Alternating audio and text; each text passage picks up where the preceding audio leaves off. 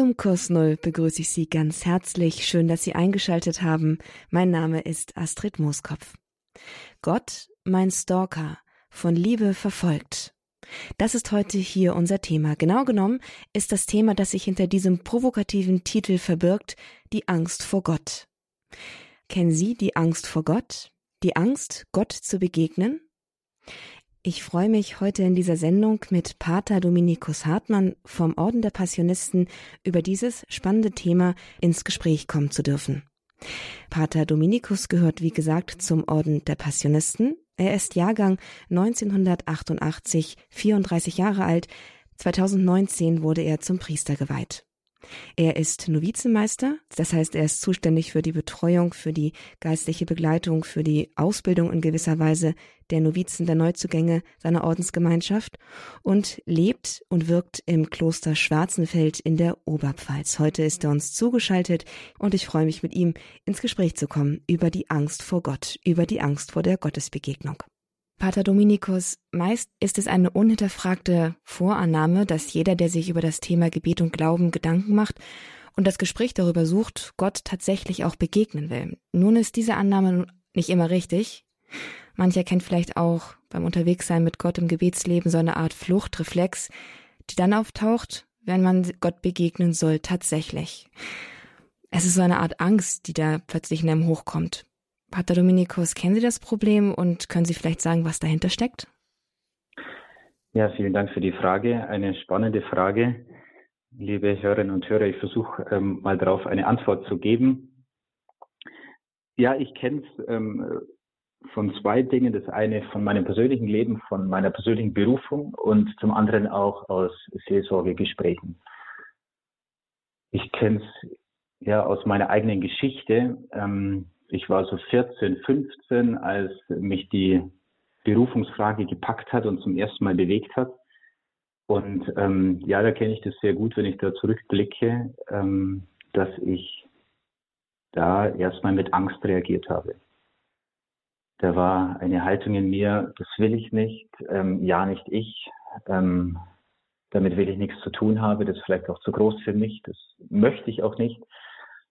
Ähm, ich war ja damals noch jung, aber hatte schon irgendwo vor Augen, ich will mal heiraten, möchte mal Familie haben, hatte zu dieser Zeit auch eine Freundin und wollte es einfach auch nicht, dass der Herr mich ruft zum Priestertum und habe mich dagegen tatsächlich gewehrt. Ähm, von dem her kenne ich diese Angst sehr gut, ähm, dass da so ein, ja, eine Abwehr in uns ist, wenn Gott an uns herantritt.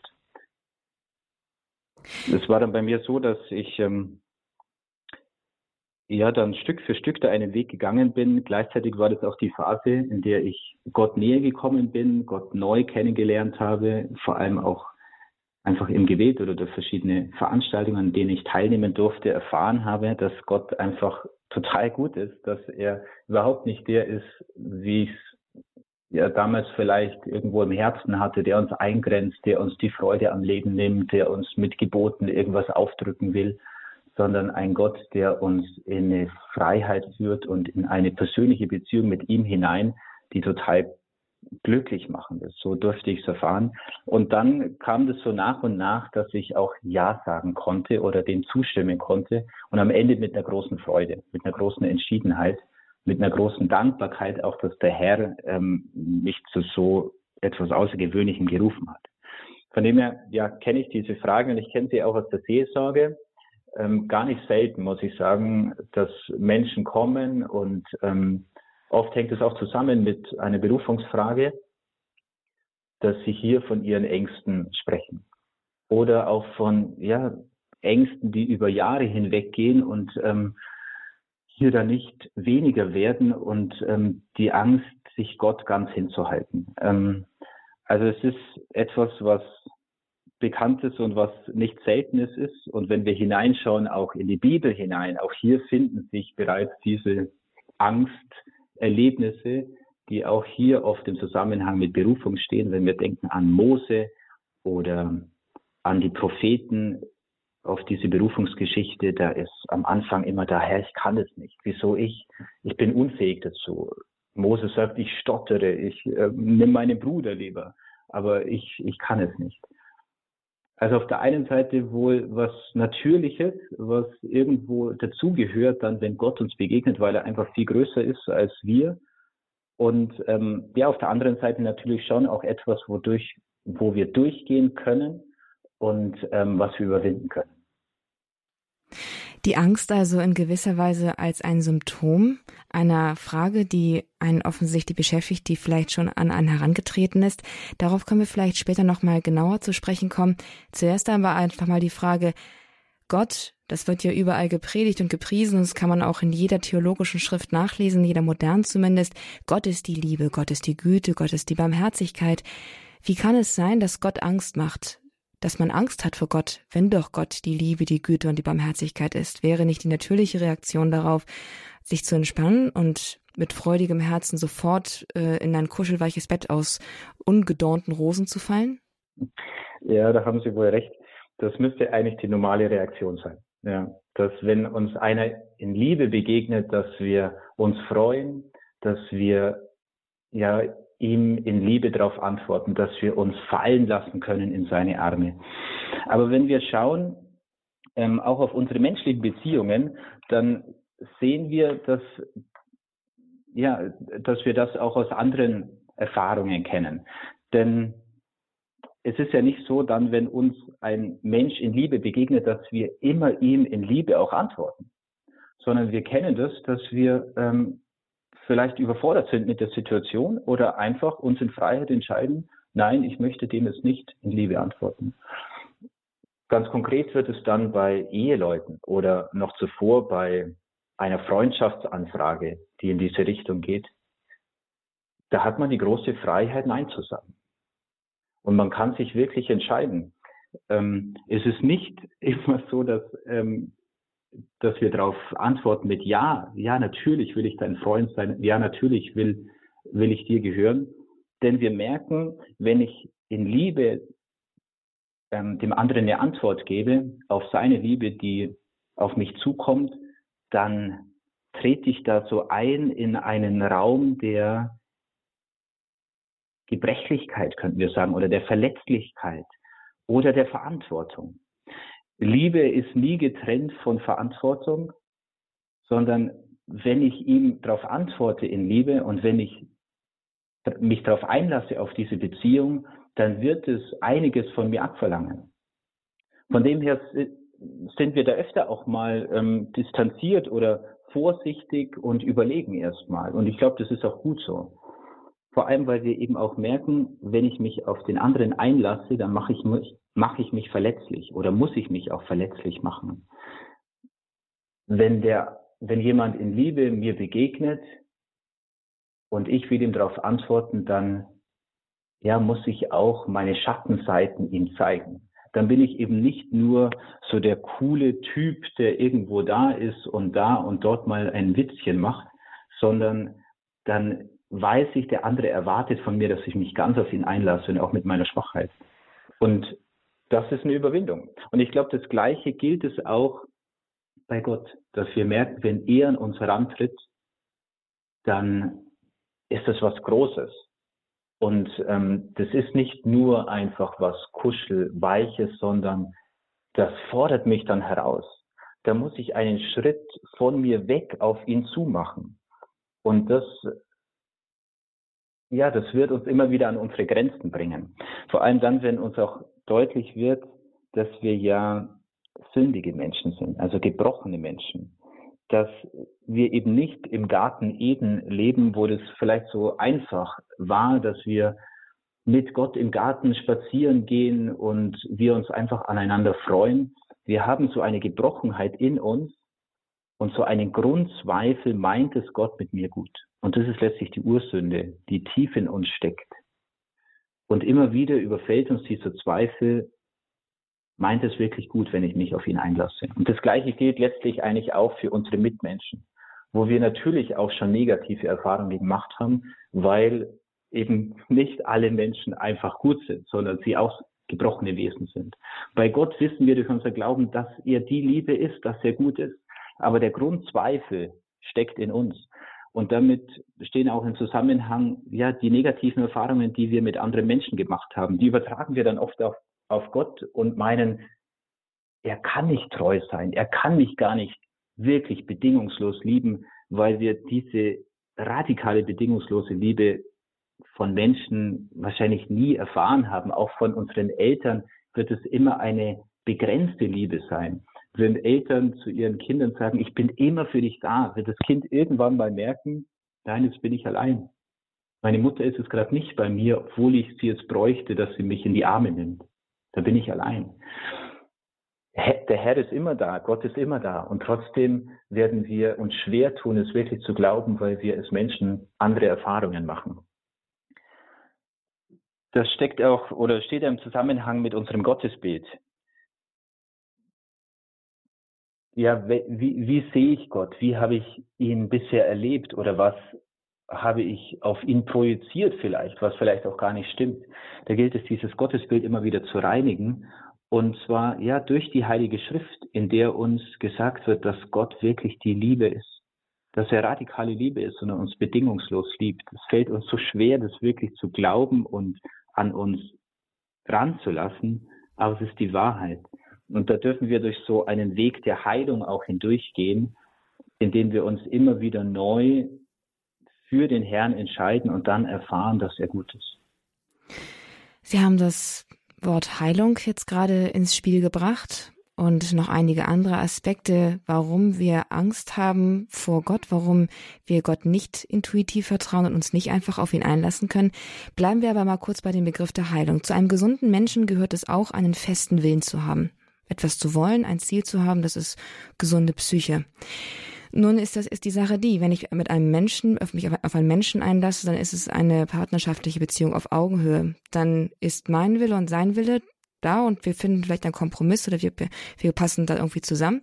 Bei Gott ist es so, er ist größer als ich. Das haben Sie auch schon angesprochen. Was ist nun in dem Fall, dass ich lasse mich auf Gott ein und dann tritt die Frage an mich heran, vielleicht noch nicht praktisch, aber ich muss damit rechnen, er will etwas von mir, das ich nicht will. Nehmen wir mal ein Extrembeispiel in den Urwald gehen und Missionar werden. Jetzt aufstehen, kündigen und ab nach Afrika. Wie ist das? Das ist eine, eine große Schwierigkeit, dass man bereit sein muss, seinen Willen aufzugeben, wenn man sich auf Gott einlässt, oder? Ja, was habe ich zu erwarten, wenn ich mich auf Gott einlasse? Ähm, das ist natürlich eine gute Frage. Und da gibt es zwei Möglichkeiten. Also grundsätzlich habe ich eben die Möglichkeit, mich auf Gott einzulassen oder auch nicht. Wenn ich mich nicht auf Gott einlasse, dann werde ich einfach in meinem begrenzten Raum verbleiben. Dann werde ich mir die Welt so einrichten, wie es mir gefällt und wie es für mich gerade passt und für mich stimmig ist.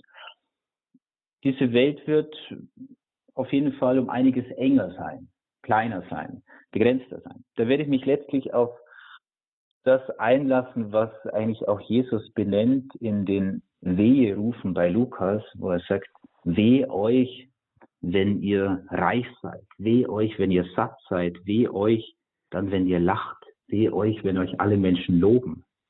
Ziemlich harte Worte, die Jesus hier bringt, aber letztlich sind es diese Aspekte, denen wir tief im Herzen eigentlich nacheifern und nach denen wir uns sehnen. Und wenn wir uns nicht auf Gott einlassen, würde ich meinen, lassen wir uns vor allem darauf ein. Ich möchte Geld haben, möchte mir alles leisten können, was ich möchte. Ich möchte satt werden, möchte meine Bedürfnisse und meine Gelüste stillen und befriedigen. Ich möchte Spaß haben und mir soll es einfach gut gehen. Und ich strebe danach, dass mich alle Menschen toll finden und dass ich im Mittelpunkt stehe. Wir können uns dafür entscheiden. Jesus sagt, weh euch, wenn ihr euch darauf einlasst. Es ist die es ist die Sichtweise, die uns die Welt vorschlägt. Tagtäglich in den Werbungen sehen wir genau das. Mit der Verheißung, dann wirst du glücklich, dann wird dir alles gehören, dann wirst du froh und zufrieden sein. Aber wir merken immer wieder, wenn wir uns auf diese begrenzte Welt einlassen, es macht uns nur kurzzeitig glücklich. Es macht uns nicht nachhaltig glücklich. Es macht uns nicht ganz tief im Herzen glücklich, sondern eher oberflächlich. Deswegen ist einfach die Einladung da, sich auf Gott einzulassen und damit über diese begrenzte dicht hinauszugehen. Und das heißt einfach in ein Abenteuer sich hineinzustürzen, in die Schönheit und das, die Aufregung eines Abenteuers. In das Abenteuer, was ich nicht absehen kann, wo ich nicht alles im Griff habe, wo ich nicht alles organisiert habe und nicht alles geregelt habe, aber das auf jeden Fall ähm, weiter und größer und schöner sein wird als das wenige, das ich mir selber so zurechtlege. Also das ist so die Grundsatzentscheidung. Will ich einfach für mich bleiben? Will ich mich um mich selber drehen in meinem Leben? Und ja, diese Freiheit schenkt uns Gott. Wir können diesen Weg gehen. Es ist der breite Weg, auf den viele gehen. Und die andere Möglichkeit ist, mich auf Gott einzulassen. Und ähm, das wird ein Abenteuer bedeuten, aber ein, ein Abenteuer, das uns am Ende in die Herrlichkeit Gottes hineinführt, in die Weite hinein. Und ähm, das ist die Grundsatzentscheidung, die wir treffen müssen letztlich im Leben. Bewusst oder unbewusst werden wir diese Entscheidung treffen. Ich kann nur einladen, die, äh, die, den zweiten Weg zu wählen, nämlich sich auf Gott einzulassen, weil es uns in ja wirklich in die Schönheit und Weite hineinführt, auch wenn am Anfang dieser Weg um einiges anspruchsvoller aussieht. Ja, in der Tat, Sie haben sich darauf eingelassen. Sie haben den Weg der Berufung in den Ordensstand gewählt. Sie sind Priester geworden. Ja, nun, Sie sagen, es ist ein Abenteuer. Und doch gibt es in dem Neuen Testament, wenn ich mich jetzt recht erinnere, auch das Beispiel, das Jesus bringt von dem klugen Mann, der sich, bevor er sich hinsetzt und einen Bau beginnt, erstmal rechnet, ob er die Mittel dafür hat. Inwieweit ist denn das dann nun vereinbar mit dem Thema Abenteuer? Kann ich, gibt es sowas wie eine Hochrechnung zu Beginn, ob ich das Abenteuer im Glauben schaffe oder ist das Leben mit Gott ein Abenteuer ohne jegliche Planung? Völlig chaotisch, unabsehbar, unkontrollierbar. Ja, ich glaube, da müssen wir unterscheiden. Das eine, was der Herr uns in diesem Beispiel von dem klugen Mann, der den Turm bauen will, aufzeigt, ist diese Grundsatzentscheidung, will ich mich auf Gott einlassen. Will ich zum Beispiel den Weg in die Ehe gehen? Will ich den Weg ins gottgeweihte Leben gehen? Das sind schon Entscheidungen, die ich nicht so über Nacht mal treffen sollte, sondern die klug überlegt sein sollten. Und auf der anderen Seite gibt es schon das, wo der Herr mich tagtäglich herausfordert und sagt, komm, lass los und vertrau mir. Lass dich fallen. Und ähm, da werde ich immer wieder ähm, herausgefordert sein. Das werde ich nicht mit einer Grundsatzentscheidung ein für alle Mal entschieden haben, sondern da werde ich dann jeden Tag wieder neu vor der Frage gestellt sein, vertraue ich dem Herrn. Aber das wird mich nicht jedes Mal wieder zurückwerfen und äh, mich in diese Frage, ja, diese Frage muss ich nicht jedes Mal neu beantworten, will ich jetzt dem Herrn grundsätzlich folgen oder nicht? Und diese Frage gilt, ähm, ja, sich wirklich mal klug zu überlegen, ähm, wie der Herr das hier vorschlägt. Nicht, dass man dann das Fundament gebaut hat und dann kann man den Turm nicht fertigstellen, sondern in Ruhe sich mal zu überlegen, will ich dem Herrn nachfolgen. Also ganz konkret wird es zum Beispiel am Beispiel einer Ordensberufung oder einer Priesterberufung, da schlägt die Kirche uns auch ganz konkret vor, eine jahrelange Prüfung, bevor wir uns dann wirklich dafür entscheiden. Zum Beispiel, wenn man bei uns Passionisten eintritt, dann wird es so sein, dass ähm, jemand an uns herantritt und sagt, äh, kann ich einfach mal äh, mitleben und derjenige hat sich wahrscheinlich schon einige Gedanken gemacht im Vorfeld und dann schlagen wir ihm ein Wochenende vor und er kann einfach mal mitschauen und sehen, wie lebt denn ein Ordensmann, was macht er den ganzen Tag, ähm, wie betet er, welche Aufgaben hat er, wie leben die als Gemeinschaft und so weiter. Und dann beginnt vielleicht ein Weg. Wenn derjenige sagt, spannend, ähm, kann ich mir irgendwie vorstellen. Ähm, ich habe noch viele Zweifel und Fragen, aber vielleicht ist es etwas in mir. Ähm, ich darf das sehr häufig erleben, ähm, da wir ja viele junge Herren bei uns haben in Schwarzenfeld in unserem Kloster, die einfach mal kommen und mitleben. Und manche sind von Anfang an gepackt und es trifft sie einfach und sie sagen, boah, das ist genau das. Andere äh, zweifeln eher oder überlegen sich dann länger. Auf jeden Fall wird es einen Weg geben, ähm, auf den man sich einlässt und den man dann gut prüft. Und erst nach mehreren Jahren wird man irgendwann entscheiden, ja, das will ich mein Leben lang tun.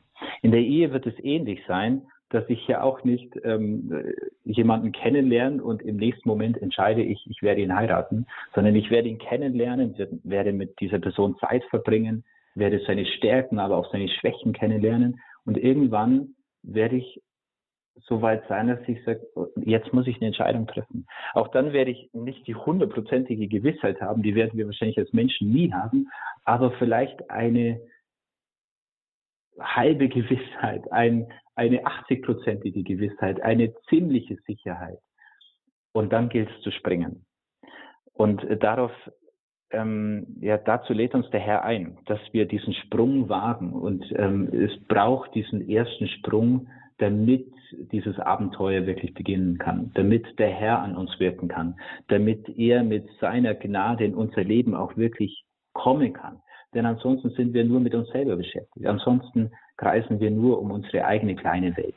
Also es gilt, diesen Sprung zu wagen und dann gleichzeitig aber wird es das ganze Leben lang ein immer wieder kleineres oder größeres Springen sein, wo ich mich wieder neu auf den Herrn einlasse. Wenn ich zum Beispiel als Priester vor einer Predigt stehe, dann mache ich mir natürlich im Vorfeld Gedanken, aber ähm, ich gehöre jetzt nicht zu den Priestern, die das dann Wort für Wort ausgearbeitet haben und dann bei der Predigt vorlesen, sondern ähm, ich mache mir Gedanken und dann gilt es, mich darauf einzulassen, auf den Moment. Und ich merke immer wieder dann, wenn ich dann in dieser kleinen Situation sage, Herr, okay, ich glaube dir, dass du jetzt wirkst, dann wird er wirken. Dann wird er ähm, durch mich schwachen Menschen hindurch wirken. Also dieses kleine Ja, dieses Lass jetzt los und vertraue mir, das brauchen wir immer wieder in jeder Situation im Alltag. Ähm, aber zuvor gilt es, diese Grundsatzentscheidung für Gott zu treffen. Sie haben das gesagt, also zwar in Bezug auf die Grundsatzentscheidung, dass man sich vielleicht niemals hundertprozentig sicher ist. Schon bei den kleinen Entscheidungen, bei diesem Ich lasse jetzt los, ich vertraue dir, ist es oft nicht ganz eine ganz Herzentscheidung, sondern eine widerwillige Entscheidung. Dann sagt man vielleicht, gut, du möchtest mir begegnen, Gott, versuchen wir es mal, will zwar eigentlich gar nicht, ich habe eine Menge Anfragen an dich, zum Beispiel, warum du mich so gemacht hast und dann an mir rummäkelst oder etwas ähnliches, was man gerade mit sich herumträgt. Egal, wir versuchen es jetzt einfach mal, ich will dir auch begegnen. Also mit all diesem ganzen Vorlauf. Und dann wartet man, setzt man sich hin, um zu beten vielleicht. Und dann passiert gar nichts. Und dann die natürliche Reaktion menschlich ist Frustration. Was ist das dann wieder? Dann war der Gott, der einem die ganze Zeit keine Ruhe lässt, war einem, während man sich von ihm abgewandt hat, scheinbar viel näher, als in dem Moment, wo man sich umdreht und sagt, okay, ich nehme jetzt alle meine Willen zusammen und sage, ja, ich will dir begegnen. Und dann begegnet er mir aber nicht. Dann kommt da erstmal gar nichts. Ist das eine Art Strafe von Gott? Das ist das Abenteuer, von dem ich gesprochen habe. Das Abenteuer, das haben wir eben nicht in der Hand. Da gibt es Erfahrungen, die plötzlich wieder total überraschend sind.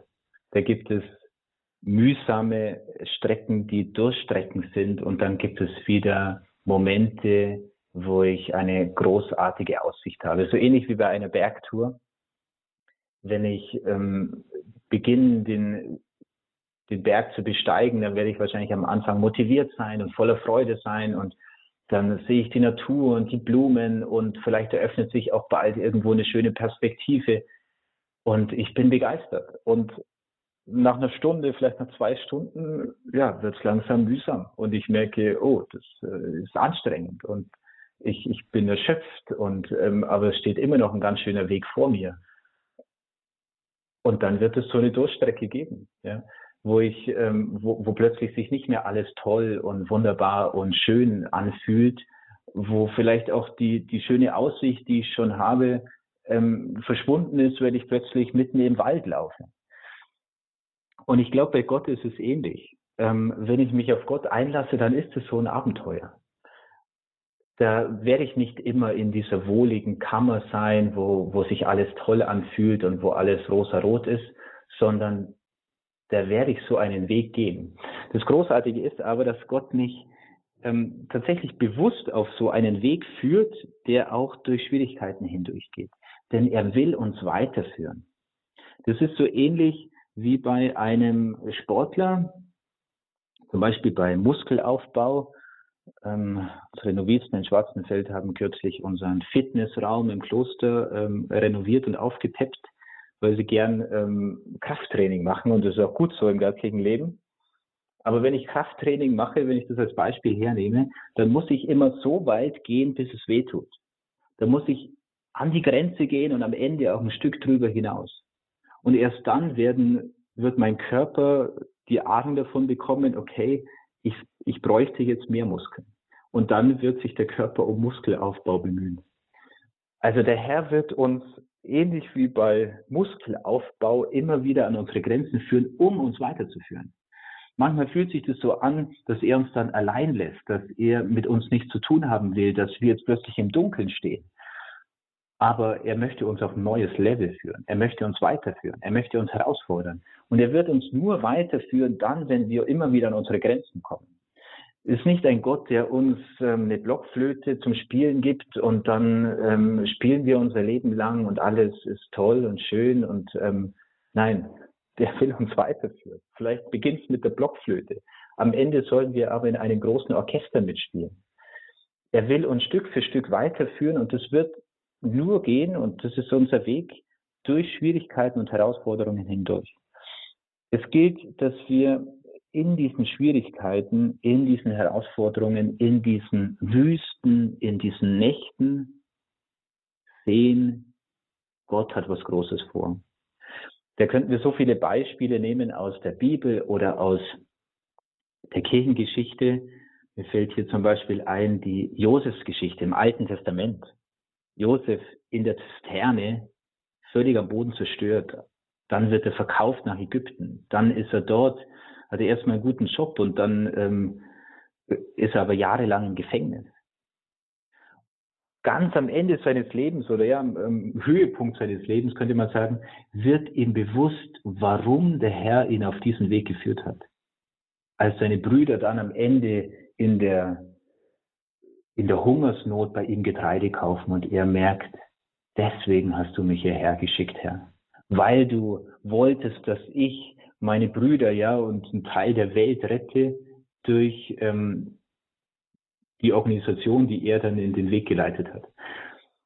Und so kann er sagen, Herr, ich, jetzt verstehe ich, warum du mich durch diese Dunkelheiten und Jahre des Leids hindurchgeführt hast, weil du was Großes mit mir vorhast.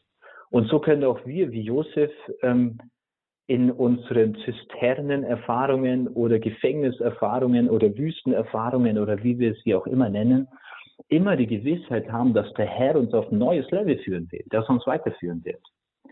Und es ist ja die Grund, die Grunderfahrung im geistlichen Leben von Anfang an. Viele Heilige berichten davon, von dieser Wüste, von dieser dunklen Nacht, durch die uns der Herr führt am Anfang im geistigen Leben fühlt sich alles äh, leicht und schön an und der Herr beschenkt uns einfach und, und es ist alles freudig und, und strahlend. Und dann macht faktisch jeder diese Erfahrung, dass diese Freude plötzlich abnimmt und es so scheint, wie wenn der Herr nicht mehr da wäre, wie wenn er mich jetzt allein lässt und wie ich so allein im Dunkeln sitze.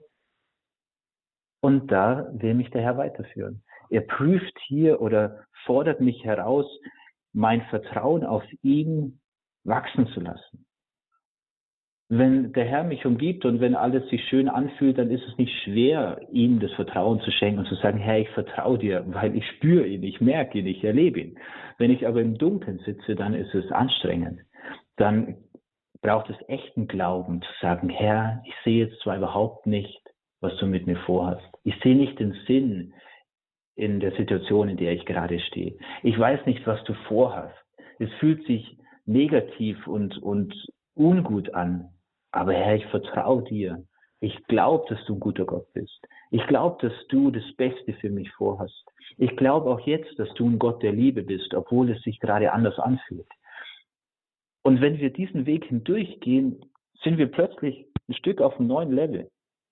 Und wir haben Gott Vertrauen unabhängig von unseren Gefühlen. Wir können uns auf ihn einlassen, auch wenn es sich nicht immer leicht und gut anfühlt. Aber wir werden plötzlich ja ihm näher kommen und ihm begegnen, wie er wirklich ist. Seine Herrlichkeit noch mehr sehen, ja. Nochmal dieses Bild von der Bergtour, wenn wir so durch diese Anstrengungen hindurchgegangen sind, werden wir am Ende irgendwann auf dem Gipfel sein und die strahlende Aussicht genießen. Und darauf kommt es an. Und ähm, den Weg will der Herr uns führen. Und deswegen dürfen wir uns nicht beirren lassen von so Schwierigkeiten oder Mühsal, was uns auf unserem Weg begegnet, sondern wir dürfen es anpacken und als Herausforderungen annehmen auf diesem Weg äh, hin zum Gipfel. Sie haben das Beispiel vom ägyptischen Josef jetzt hier gebracht. Der fällt in diese Zerne, er kann für all diese Entwicklungen wenig. Es passiert ihm halt alles. Lassen Sie mich ein anderes Gegenbeispiel, auch biblisch, dem gegenüberstellen. Nehmen wir das Beispiel vom Propheten Jona. Ja, Jona ist ein gutes Beispiel. Ähm, er weiß, wenn er durch Ninive hindurchläuft und das Volk zur Umkehr mahnt, dann wird es am Ende umkehren und sie werden sagen, ach komm, ja, Gott hat es gar nicht, ähm, hat die Strafe, die er angekündigt hat, doch nicht eingelöst. Ähm, Jona will es sich gemütlich machen. Ähm, er will nicht den Weg gehen, den Gott mit ihm vorhat. Aber am Ende, ja, geht er doch den Weg und lässt sich darauf ein. Er geht da durch so einen Kampf hindurch und diesen Kampf kennen wir wohl auch am Ende lässt er sich auf ihn ein und ähm, er, er folgt seiner Berufung. Wir dürfen nie daran zweifeln, dass der Herr uns in jeder Situation bedingungslos liebt, auch wenn wir meinen, die Herausforderung ist zu groß oder ähm, ja, so die Frage einfach in mir aufkeimt dann, wenn, wenn es schwierig und anstrengend ist, liebt mich der Herr wirklich? Ist er wirklich für mich? Will er das Beste für mich?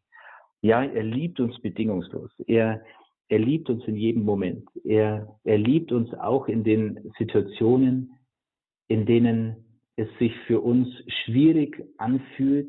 Er liebt uns deswegen, weil er uns weiterführt. Er will uns in was Größeres hineinführen. Es wird grundsätzlich so sein, umso mehr ich zum Herrn komme, umso mehr ich mich auf ihn einlasse, umso mehr werde ich sein Licht sehen. Gleichzeitig aber auch wird mir ja meine Schwachheit bewusst werden. Umso mehr ich mich auf den Herrn einlasse, umso näher komme ich ihm und gleichzeitig wird mir aber auch bewusst, ich, ich bin schwach, ich, ich kann ihm gar nicht wirklich dienen. Genauso wie Jona, der plötzlich an sich selber gezweifelt hat. Aber das ist äh, der normale Weg, ja. Wenn ich mich auf Gott einlasse, komme ich ihm näher und gleichzeitig merke ich meine Schwachheit, meine Gebrechlichkeit. Aber davon müssen wir uns nicht entmutigen lassen, nicht abhalten lassen, sondern es ist letztlich auch der Weg, den alle Heiligen gegangen sind. Wenn wir zum Beispiel auf Paulus schauen, der eine großartige Erfahrung macht und äh, strahlendes Licht sieht und die Stimme Gottes hört, die ihn zur Umkehr ruft, er sagt am Ende, ich bin eigentlich eine Missgeburt. Und selbst mir ist Gott begegnet. Selbst mir der Missgeburt. Und wir finden solche Bezeichnungen in der Kirchengeschichte bei vielen Heiligen. Umso näher sie Gott gekommen sind, umso mehr ist ihnen ihre Unfähigkeit und Schwachheit bewusst geworden. Wenn ja so die Angst in uns da ist oder diese, dieser Zweifel, ob Gott es wirklich gut mit uns meint uns wirklich liebt, wirklich Freude an uns hat, ja, da dürfen wir wirklich einen Weg der Heilung gehen. Da hilft es vielleicht auch gar nicht, sich immer wieder einzureden, Gott, du liebst mich, Gott, du bist für mich, sondern da darf ich wirklich den Herrn bitten, Herr, bitte schenk du mir Heilung von den Gebrochenheiten in meinem Leben. Da, wo ich es nicht annehmen kann, dass du mich liebst. Auf der einen Seite eben wie bei Paulus nochmal, er war sicher überzeugt und begeistert davon, dass Gott ihn liebt, sonst hätte er seinen Lebensweg so nicht gehen können, sonst hätte er nicht unermüdlich arbeiten können für den Herrn und er Ländereien bekehren können für den Herrn. Unglaubliches unternommen haben. Und gleichzeitig, obwohl er sicherlich diese Liebe Gottes ganz tief erfahren hat und überzeugt davon war, hat er erfahren, er ist total schwach. Er ist letztlich eine Missgeburt vor Gott, unfähig, ihm zu dienen. Und das muss ich nicht widersprechen, sondern das geht oft so überein. Auf der einen Seite merke ich die große Gnade, die Herrlichkeit Gottes und gleichzeitig meine Unfähigkeit. Aber wenn so etwas in mir ist, wo ich grundsätzlich Angst davor habe, mich auf Gott einzulassen, wo ich grundsätzlich Zweifel habe, ob es Gott gut mit mir meint, dann muss ich einen Weg der Heilung gehen. Und ähm, das muss ich vom Herrn heilen lassen. Und äh, ich werde es heilen oder es wird geheilt werden, indem ich ja im Kleinen immer wieder diese Sprünge wage und ähm, dann feststelle, der Herr meint es gut mit mir. Aber ich glaube, es ist auch ein Weg wirklich des Gebets und ähm, der Bitte um Heilung. Ich möchte dieser Stelle einfach auch mal ähm, hier für Sie beten, liebe Hörerinnen und Hörer, die Sie jetzt zuhören und vielleicht ähm, jetzt durch dieses Thema auch getroffen sind und merken, ja, diese Angst, die steckt in mir. Ich habe Angst, dem Herrn wirklich nachzufolgen. Ich habe Angst, mich auf ihn einzulassen, mich fallen zu lassen in seine Arme, weil ich irgendwie in mir diese, diesen Zweifel habe, meint es er gut mit mir? Kann ich mich auf ihn verlassen? Meint es, ja, ist, ist er wirklich ein Gott der Liebe? Herr Jesus Christus, ich will dich loben und preisen für jeden Einzelnen, der jetzt zuhört und der jetzt vor dir ist. Vielleicht können Sie, liebe Hörerinnen und Hörer, die Augen schließen, vielleicht die Arme öffnen und sich so auf dieses Gebet einlassen. Dreifaltiger Gott, ich lobe und preise dich für jeden Einzelnen, der jetzt hier vor dir ist. Ich lobe und preise dich für all das Gute, was du in ihn hineingelegt hast, was du ihm geschenkt hast, all die Fähigkeiten und all das, die positiven Erfahrungen, die er machen durfte im Leben.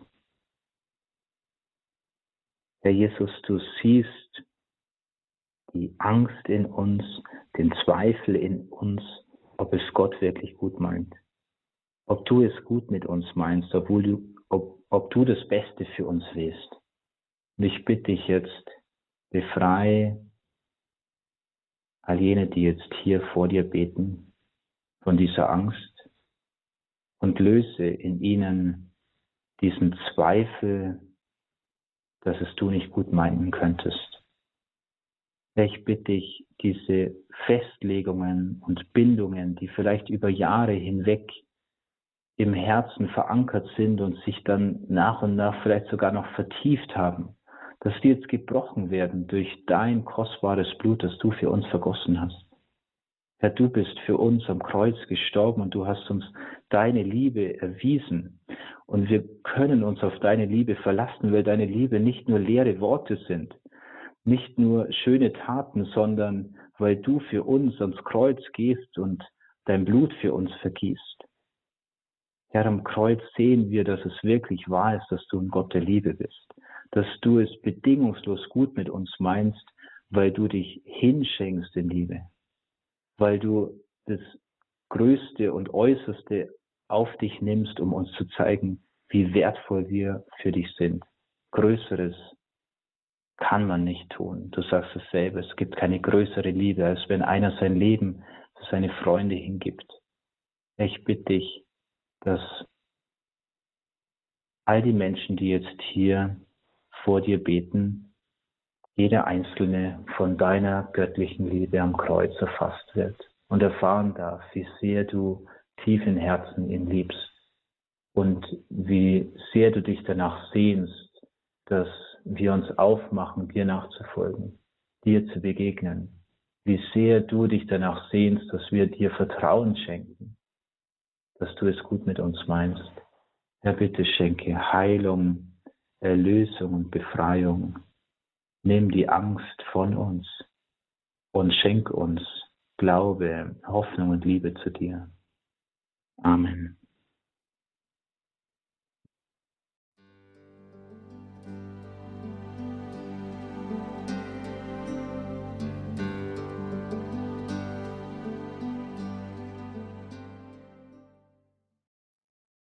Sie haben eingeschaltet bei Radio Horeb im Kurs Null zu einer Sendung mit dem Titel Gott, mein Stalker, von Liebe verfolgt. Und die Liebe verfolgt uns ja tatsächlich ein bisschen. Überall hört man vom barmherzigen und liebevollen Gott, und doch kennt vielleicht so manche auch die instinktive Rückwärtsbewegung, wenn einem das zu nahe kommt. Die Begegnung, die individuelle persönliche Begegnung mit Gott kann Angst machen und schlägt so manchen vielleicht auch in die Flucht. In der heutigen Sendung sind wir im Gespräch mit Pater Dominikus Hartmann vom Passionistenorden, dem Novizenmeister im Kloster Schwarzenfeld in der Oberpfalz, von wo er uns jetzt zugeschaltet ist. Wir sprechen über die Angst vor der Gottesbegegnung. Pater Dominikus, wir haben heute eine Menge über Gott gesprochen, über die Weise, wie Gott uns begegnet, über die Weise, wie wir Gott begegnen und was uns davon abhält, ihm zu begegnen. Und das, worum es sich hier dreht, ist Angst vor der Begegnung mit Gott. Ein paar Punkte haben wir hier angesprochen.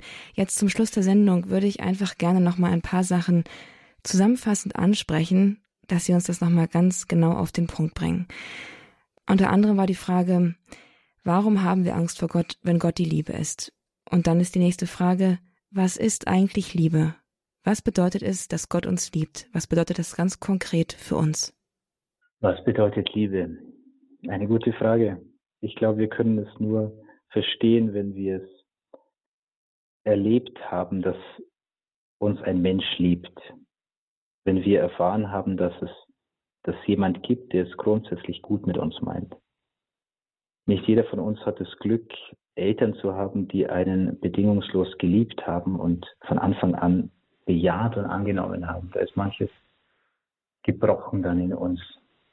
Wenn wir diese Erfahrung von einem Menschen nie gemacht haben, dann werden wir uns wahrscheinlich tatsächlich schwer tun, zu erahnen, was es bedeutet, dass Gott die Liebe ist.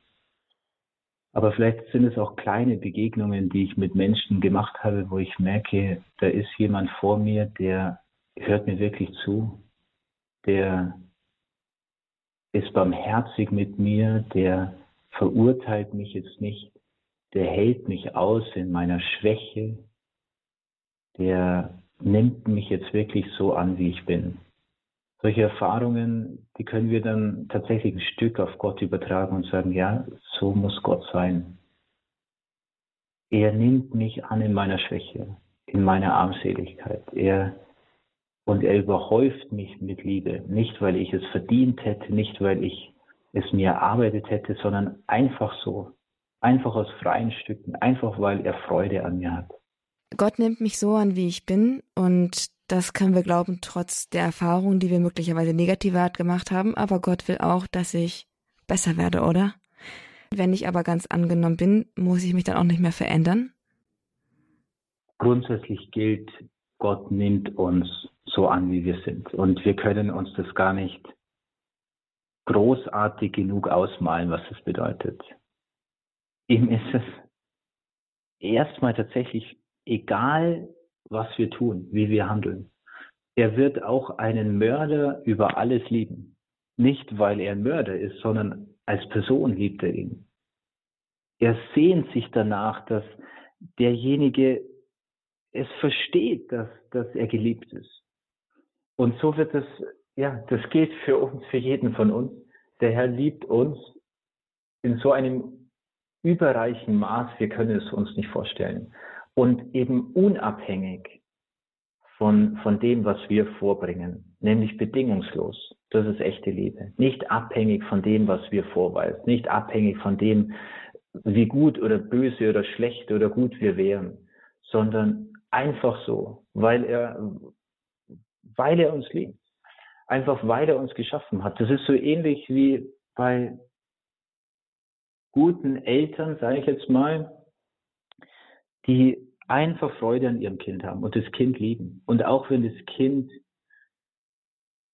Dinge tut, die die Eltern nicht gut finden, gute Eltern werden ihr Kind trotzdem lieben und ihre Liebe deswegen nicht aufgeben. Und so ist der Herr auch. Er liebt uns bedingungslos. Und gleichzeitig will er uns natürlich weiterführen. Er will uns über unsere Begrenztheit hinausführen. Er will uns natürlich ähm, in eine, auf ein neues Level führen. Aber das wird uns eigentlich eher bewusst. Umso mehr ich erfahre, wie Gott mich liebt, umso mehr wird mir selber bewusst, wie weit ich von Gott weg bin.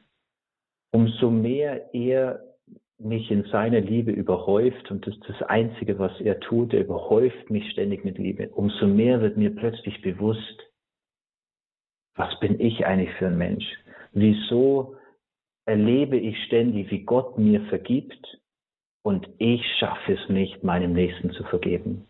Ich bin hartherzig zu meinem Nächsten. Und plötzlich wird mir bewusst, es geht doch nicht zusammen, so kann ich nicht handeln.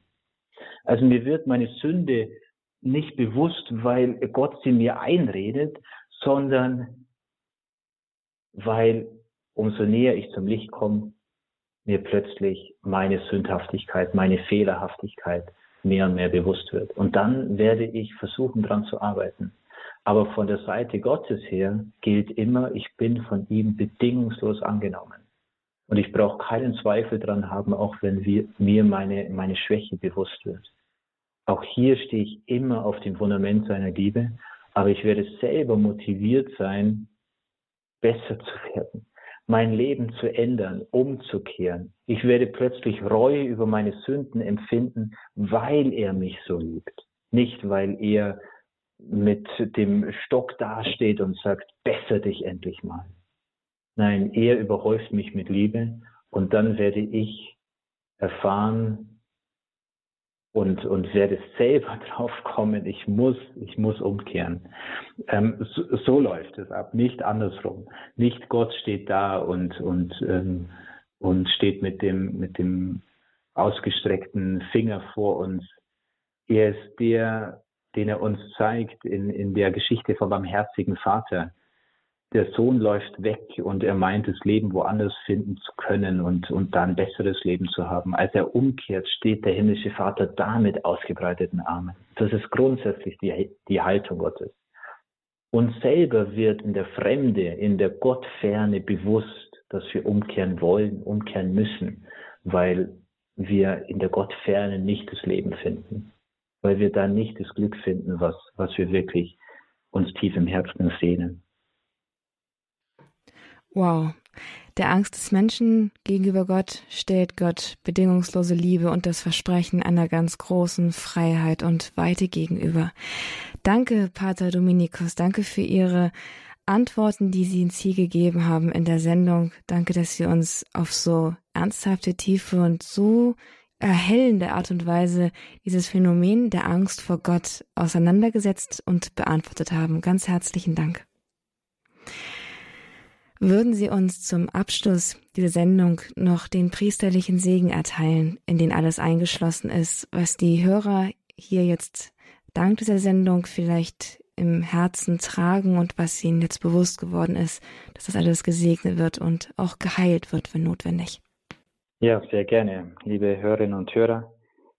Ich wünsche Ihnen, dass Sie sich einlassen können auf dieses Abenteuer ähm, wir alle sind schwache Menschen. Ich selber bin auch täglich herausgefordert, mich wieder neu auf den Gott der Liebe einzulassen, aber es lohnt sich. Wir machen immer wieder die Erfahrung, es lohnt sich, wenn wir ihm vertrauen. Und ja, es ist gut. Wir müssen darum beten, dass uns dieses Vertrauen geschenkt wird. Wir werden es nie sicher haben. Im nächsten Moment scheint es schon wieder irgendwo weg zu sein. Umso mehr dürfen wir uns flüchten ins Gebet und den Herrn bitten, Herr, schenk mir dieses Vertrauen dir gegenüber. Schenk mir die Gewissheit, dass du gut bist. Schenk mir die Gnade, dass ich mich fallen lassen kann und dir wirklich von Herzen diene. Ja, sehr gern gebe ich Ihnen den Segen. Der Herr sei mit euch. Und mit deinem Geiste. Auf die Fürsprache der allerseligsten Jungfrau Maria segne euch all das, was jetzt bedacht haben, all das, was uns jetzt bewusst geworden ist, all unsere Ängste und Schwierigkeiten, unsere Gebrochenheit. Herr, hilf uns und sei uns gnädig. Schau auf uns arme und schwache Menschen und führ uns in dein Licht.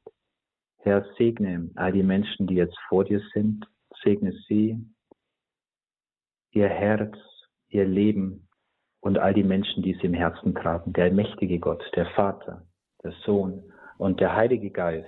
Amen. Liebe Zuhörer, das war der heutige Kurs Null bei Radio Horeb. Gott, mein Stalker, verfolgt von Liebe. Unser Thema war die Angst vor Gott, die Angst vor der Gottesbegegnung. Und wir waren hier im Gespräch mit Pater Dominikus Hartmann vom Passionistenorden im Kloster Schwarzenfeld in der Oberpfalz. Ich wünsche Ihnen, dass Sie aus den letzten 50 Minuten eine Menge haben mitnehmen können. Ermutigung, Stärkung und eine neue oder vertiefte Perspektive auf die Begegnung mit Gott. Das wünsche ich ihm von Herzen und natürlich Gottes Segen. Mein Name ist Astrid Mooskopf. Ich verabschiede mich. Hier ist Radio Horeb. Leben mit Gott.